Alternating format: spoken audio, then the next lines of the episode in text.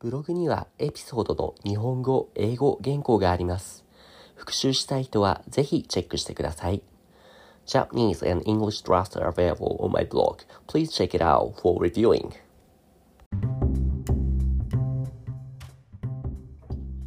こんにちは。アニメ先生のゆうきです。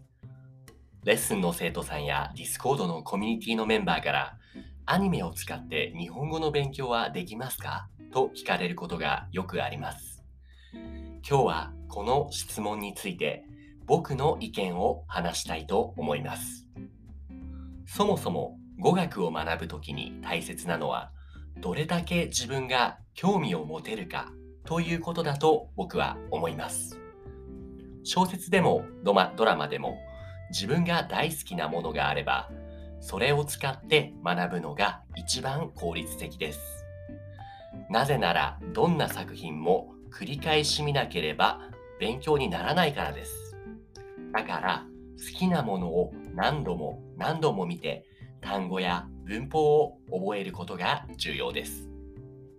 ただし、アニメを使って勉強するときに気をつけてほしいことが2つあります。1つ目はアニメのジャンルによっては参考にならない点です。少年、少女、SF、ホラー、スポーツなどアニメにはいろいろなジャンルがありますが、中には日常生活で全く使わない単語や礼儀の悪い話し方をするキャラクターばかりの作品もあります。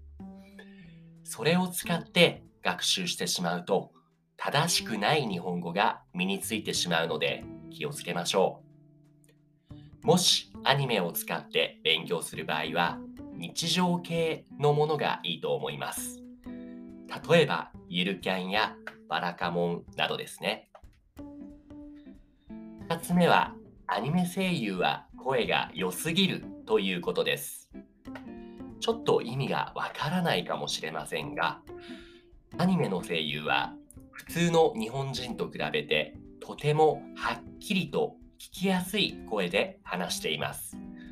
これに慣れすぎてしまうといざ実際に日本人と会話するときに彼らの声が聞き取れないこともありますアニメを使ってモチベーションを維持するのは大事ですがたまにはドラマや映画などを見て様々なバリエーションの日本語に触れることをお勧めしますこれを聞いてる皆さんの中にももしアニメを使って勉強する、日本語を勉強するためのおすすめの作品があれば、ぜひコメントで教えてくださいね。